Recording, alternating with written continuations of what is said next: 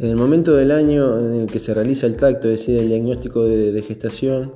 se aprovecha también para realizar la evaluación de la dentadura en los rodeos de, los vientres, en el rodeo de cría, a través del boqueo.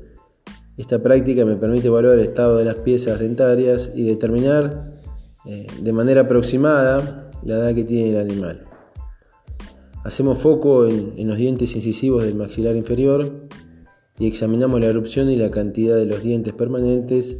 y el desgaste de los mismos. La información que se recaba es sumamente valiosa porque me va a permitir tomar decisiones siempre y cuando pensando en no afectar el estado corporal y el resultado reproductivo del rodeo. Aquellos animales que tengan muy poco diente y en general se observa una dentadura eh, problemática,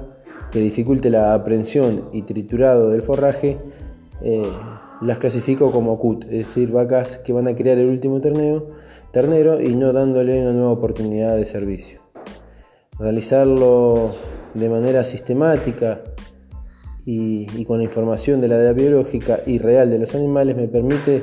correlacionarlo, vincularlo con, la edad productiva y de esa manera ver si hay un desgaste equilibrado o eh, prematuro. Las causas que afectan el desgaste dental, entre otras, pueden ser la calidad del forraje, la disponibilidad forrajera,